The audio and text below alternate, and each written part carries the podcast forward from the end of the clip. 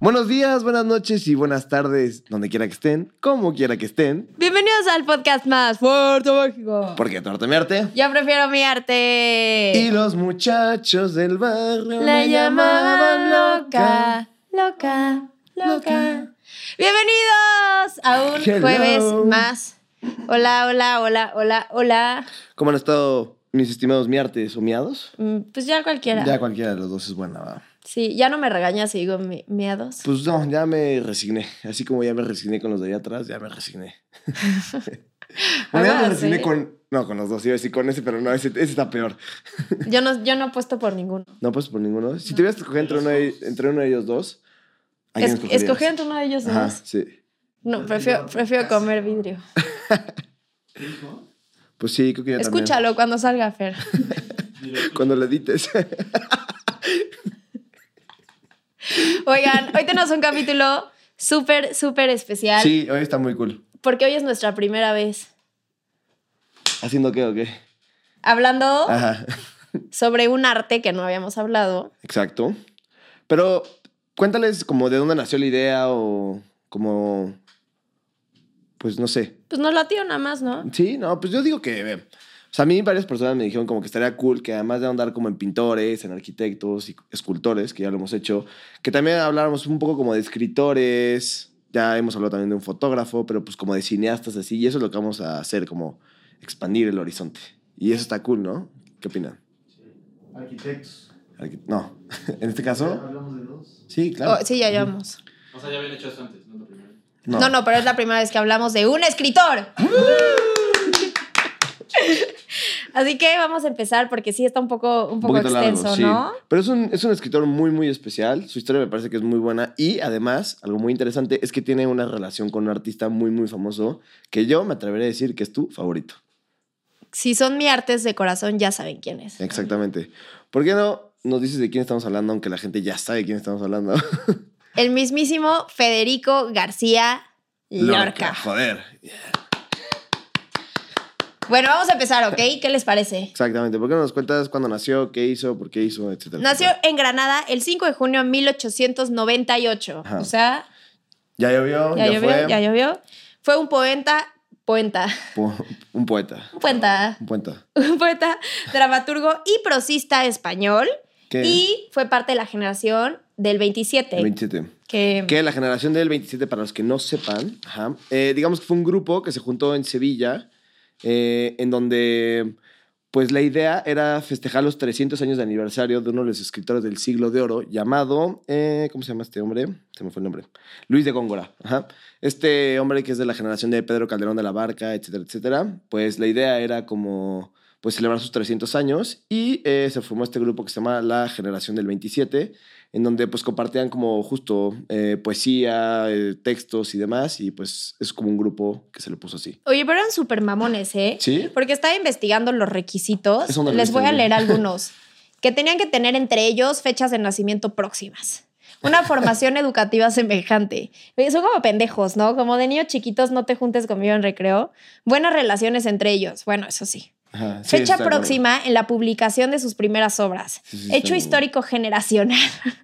Ideas comunes, lenguaje generacional, presencia de un guía ideológico y eh, anquilosamiento de la generación anterior. What? Oye, lo que sí hubiera estado bueno hubiera hecho como hubiéramos hecho esta lista para cuando hicimos las contrataciones. Para no Ajá, contratar para a no estos contratar a dos güeyes. dos güeyes, sí, hubiera estado Ahí bien. junto a no hay prestaciones. Quedaría bien.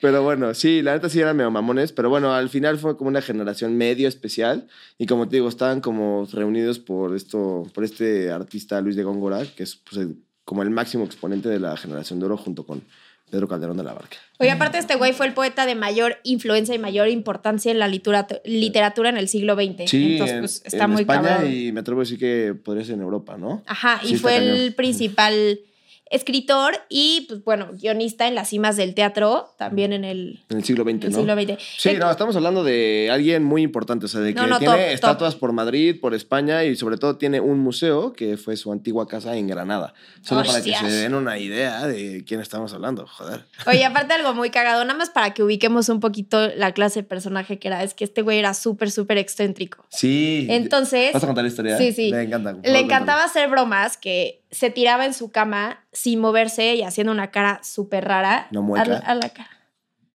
No, no creo que sea así tal cual, pero bueno. cuéntalo. Ajá. Una cara súper rara para que la gente creía que estaba muerto. Y cuando ya eh, lo estaban metiendo como pues, para llevárselo al, cene- al cementerio, llegando al cementerio, se movía y les, los asustaba. O sea, Sí, a todos, de que sorpresa, estoy vivo. Ajá, o sea, imagínate nada más el ingenio de este güey que cuántas veces nos hizo pasar por muerto para chingar a los demás. Pero también, o sea, medio, medio pendejo el que lo encontraba. sí, ¿no? muy Así como, pendejo. güey, Lo ven dormido y ni No, modo. se murió otra No. vez. sí, sí, sí, sí, sí. Güey, es la Sí. quinta vez que estás en la broma ya, bro. Pero bueno. Pues sí, pa' pero bueno, pendejo esto no se solo, estudia. solo habla un poco de. Pues de lo, Pues, pero sí, como de lo, de lo excéntrico que era, y como su el- personalidad. Sí, exacto, justo. Porque también nos han tocado unos gruñonzazos que, hijo. Duro, y también otros como Gaudí que no rompían un plato, literal.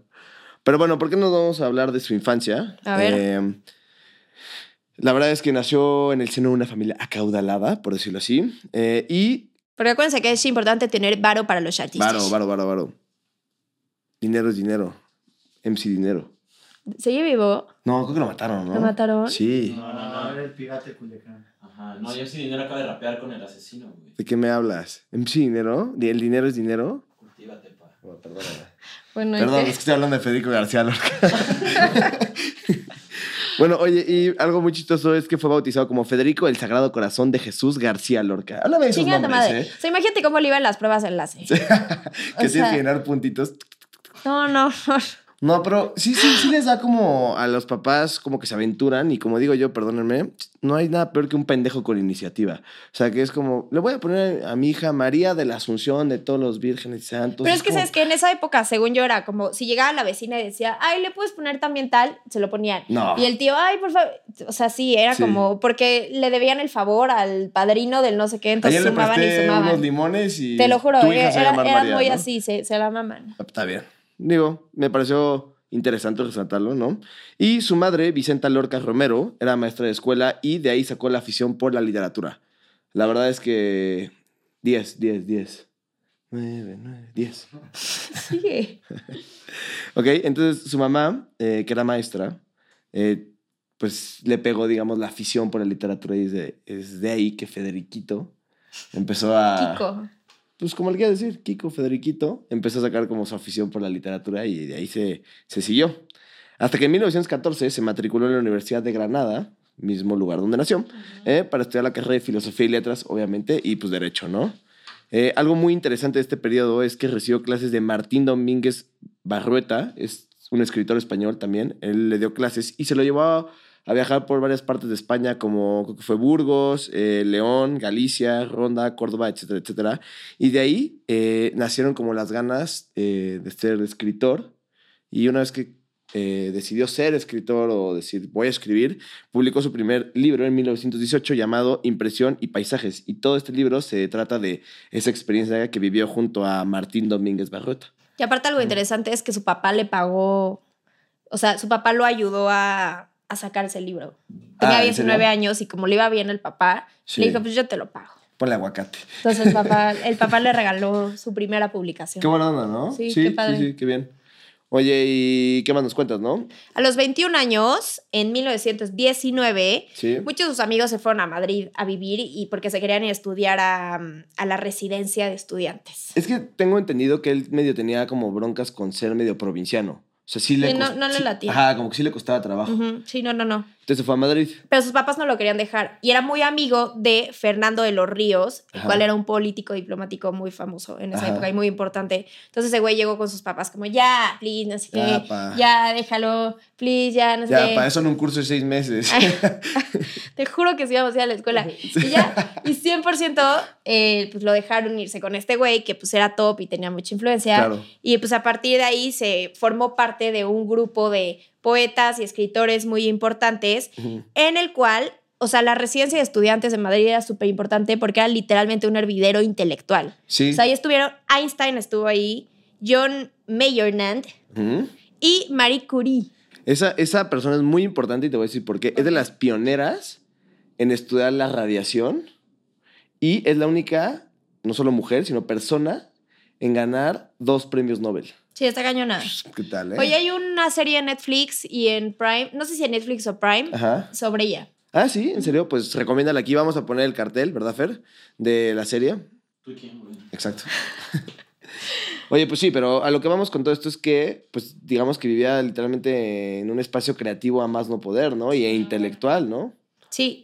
Y bueno, a partir de ahí empezó a hacer amistades muy cabronas. Como quién. Como Luis Buñuel, que era un director de cine muy bueno, surrealista, crack. A, a ver, la mejor película de Luis Buñuel, El bruto. El Bruto. No, él. Él. Él es excelente. Es la de la campana que mencionaron en Ajá, un la, la- capítulo. la que ya habíamos hablado de esa. Y la Ajá. de los pies, que era afición por los pies. Y el perro andaluz también es, es muy buena. Sí, esa le gusta a dos y el ángel exterminador. Ok, ok. Pues ahí la recomienda Fer. Buenísimo. Si la recomienda Fer, garantía Cinépolis, papá. También se hizo amigo de Rafael Alberti, que era otro escritor, y de mi amor de la vida por siempre y para siempre, Salvador fucking Dalí. Si no nos están viendo y nos están escuchando, estamos señalando un peluchito que tenemos aquí atrás de Salvador Dalí.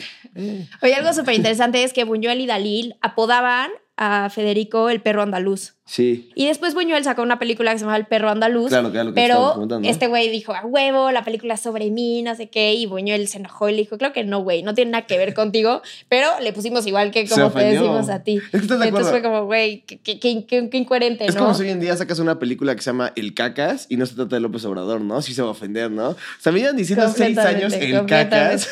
Así igual, ¿no? Completamente. Como el- Sí, me, dijeron, sí, sí. me dijeron toda la universidad El Perro Andaluz y cuando sacaron sí, una sí. película... No se trata, trata de mí, no, Sí, es güey. una mamada. O sea, sí es los, una o sea, mamada. los demando, güey. sí, sí, sí, sí, sí.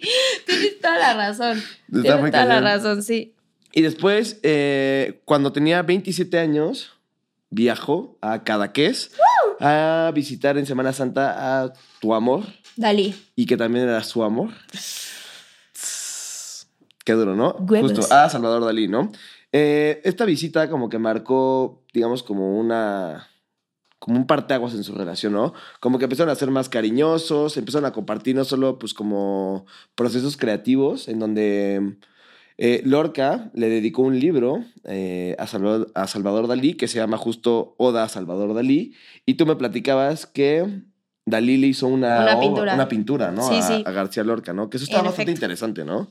Sí, la, la pintura se llama San Sebastián. San Sebastián, ok, eso sí También. no sabía, pero gran dato. Oye, aparte, pues justo Dalí hizo que Lorca pintara, Ujú. porque aparte, de hecho, Lorca pintaba cabroncísimo. ¿Ah, sí? Sí, pintaba súper bien. Entonces hizo que Lorca pintara y Lorca hizo que Dalí escribiera. Qué curioso, mira Entonces, que ajá. he leído a Lorca, pero nunca he visto como que Entonces pintara hicieron ahí una mezcla y de hecho los dos hicieron un, un cuadernillo, el cual nunca salió, que se llamaba Cuaderno de Putrefactos, en el que Sí, él está escribía, loco. Dalí dibujaba y solo eran personajes grotescos. A mí me, yo daría lo que sea por ver ese cuaderno. Debe ser una, una joya. Debe estar por ahí perdido, seguro, ¿no? Seguro, Ujú. sí. Alguien lo debe tener. Y eh, como te decía, tuvo como esta, esta relación, pues como muy fuerte, ¿no? Donde era como muy erótica su relación, era como de amistad, pero de repente se confundía y así. Ujú. Y justo eh, en una entrevista que le hacen a Dalí, ya posteriormente, él dice eh, que su relación con García Lorca era la siguiente, y lo voy a citar, dice, era un amor erótico y trágico por el hecho de no poderlo compartir. O sea, aparentemente, por lo que tengo entendido, es que eh, cuando, cuando tuvieron problemas, eh, trabajaron en una, obra, en una obra de teatro juntos. García Lorca la está escribiendo y Dalí, digamos que la estaba decorando, ¿no? Ujú. Eh, cuando están haciendo la obra de teatro, llegan a un, a un acuerdo en donde quedan que García Lorca se tiene que acostar con la pintora que, que también está ayudándole a Dalí, que se llama Margarita Manso. Una vez que están eh, pues haciendo el trato, Lorca acepta y digamos que consume el acto, ¿no? Tiene relaciones sexuales con la pintora y a cambio de, o sea, digamos que el trato era que Lorca se tenía que acostar con la pintora para que Dalí y Lorca pudieran seguir teniendo relaciones sexuales. Y una vez que consume el acto Lorca con la pintora, Dalí ya no quiere seguir con el trato. Entonces No. pues, Lorca se siente Ofendido. profundamente ofendido y entonces ahí es donde vienen los problemas. Y Dalí se defiende diciendo, es que él se obsesionó platónicamente conmigo. Tuvimos dos veces relaciones sexuales, pero pues, ¿cómo dices, Tian? ¿Cómo? Tienes que probar para saber que no te gusta. Algo así.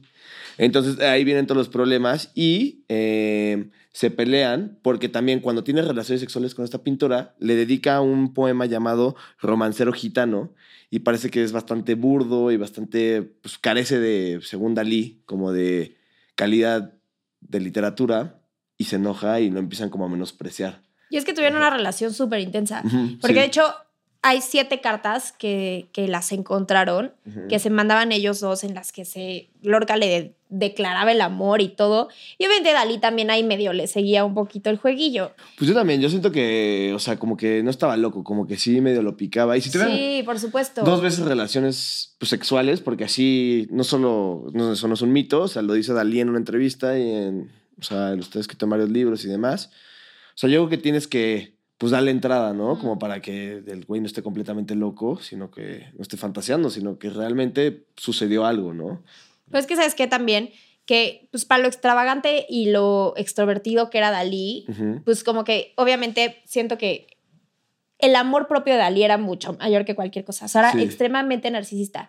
Y también Sí. él sentía mucha admiración por Lorca porque decía que era el único genio vivo que conocía, aparte de él. Ok. Entonces sí. ahí yo creo que era una mezcla entre admiración, pero amor, pero erotismo, pero todo. Sí, un poco Entonces, de todo, sí. Que de hecho, no les vamos a contar más porque está súper interesante esto, entonces lo vamos a guardar para un amor en el arte, Exacto, vamos a porque hacer un vale capítulo. cañón la pena. Sí, porque, o sea, aquí tam- estamos dando como una probadita. El chiste es que realmente, pues, como que se empapen del tema y les diga cómo empezó la relación, cómo siguió. Nada más les dimos como el problema, pero no les hemos dicho cómo viene, en qué acaba, Exacto. etcétera, etcétera. Pero ya lo haremos. Pero es importante mencionar que en la vida de Federico García Lorca Dalí pasó, fue. pasó un personaje muy importante y justamente como Sí. lo dice la Yaya, fue Salvatore Dalí. Oye, ya cuando superó a Dalí, a finales de 1925, Ajá. eh, conoció a Emilio Alardén, Ajá. del cual se súper enamoró, tuvieron una, una relación y después este güey lo cortó por andar con una mujer y casarse con ella. Pues sí, lo que... Pues sí, es nada. que pues en esa época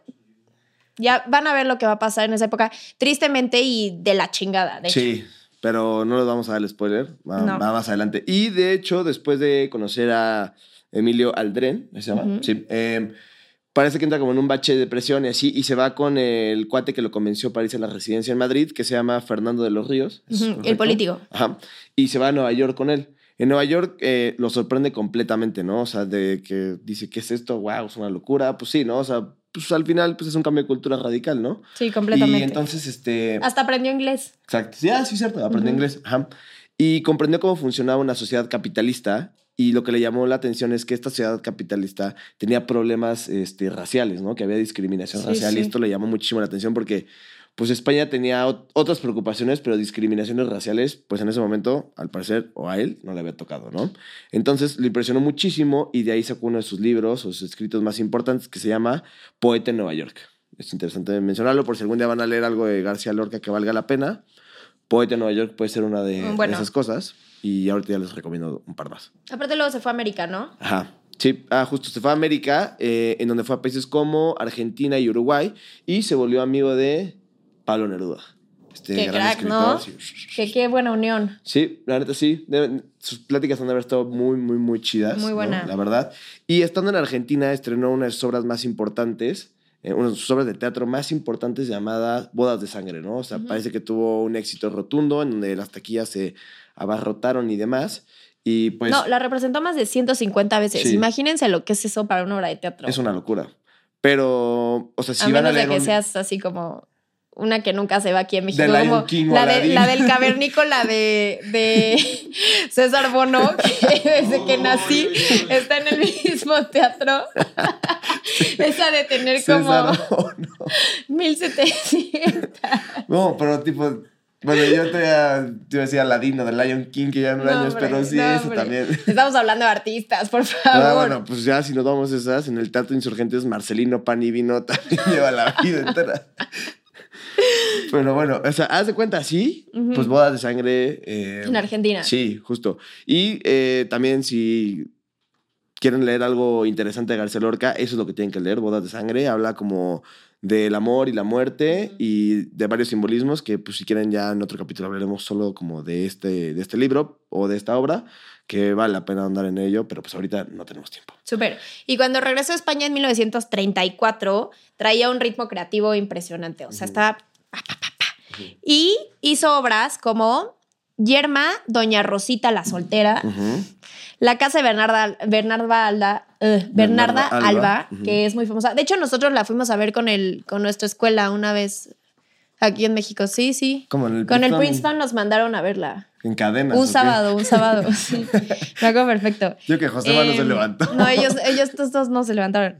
Eh, y Llanto por Ignacio Sánchez Mejías. Después se fue a Barcelona, después a Valencia y empezó a hacer grupos de teatro y compañías y así. Entonces fomentó bastante el teatro en todos esos lugares. Ok, yo ahorita tengo, o sea, un dato interesante de la casa de Bernarda Alba. A ver. Pero si quieres, eh, di eh, qué es lo que sigue y yo te digo eh, el dato interesante. Otro libro que les recomiendo es justo este, el de La Casa de Bernarda Alba. Entonces, di lo que sigue y ya este, yo te, te hago el comentario.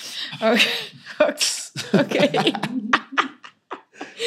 Ok. Bueno, en 1934, cuando ya se veía el inicio de la guerra civil, pues este güey se regresó, como ya comentamos, estaba Ajá. en Granada, pero pues él creía que estaba seguro. Sí, Él creía que estaba muy bien porque se refugió en casa de un amigo suyo que tenía palancas y todo eso con el ejército y así, entonces dijo, güey, no me va a pasar nada. No le pasa nada. Y el 16 de agosto de 1936 llegó la Guardia Civil y se lo llevó detenido. Sí, que tiene un nombre de- en particular que no me acuerdo cómo se llama, pero sí. La Guardia Civil. Pero no, es que española. tenía como, o sea, el, el, el, el comando, digamos, o como el grupo Ah, que se lo sí. llevó tenía un nombre en particular. Ujú. Ajá, que no me acuerdo, pero búsquenlo. Por a- no, por aquí lo tenía yo, ahorita se Sí. lo sigo. Ahí le aparece. Eh, bueno, y lo acusaron, chéquense esta mamada, chéquense esta mamada. Lo acusaron por ser, o sea, de ser espía ruso. Ah, sí, sí, sí. Espía ruso y estar en contacto con ellos por radio. Por y radio. aparte de todo, por ser homosexual.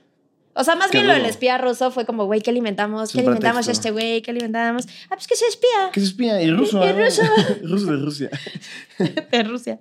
Entonces, pues, güey, em, lo acusaron de estas madres, pero todavía decían que, que el güey días antes de morir se caga de risa, escribía cosas, todavía, o sea, está de huevos como que ya sabía que, que pues iba para allá. Ajá. Él em, fue fusilado a las 4.45 O sea, de la madrugada el 18 de agosto en Alcafar. en Alcafara. Sí. ¿Sí? Eh, ¿Su cuerpo sabemos dónde está? No, eso es súper interesante. Lo echaron a una fosa común, como Mozart. Imagínense estos pinches genios en una fosa común, Sí. tragados por los gusanos. Ni siquiera para ir a dejar como el agradecimiento, libros o Nada, flores en su nada, tumba, no sé fosa, dónde fosa está. común.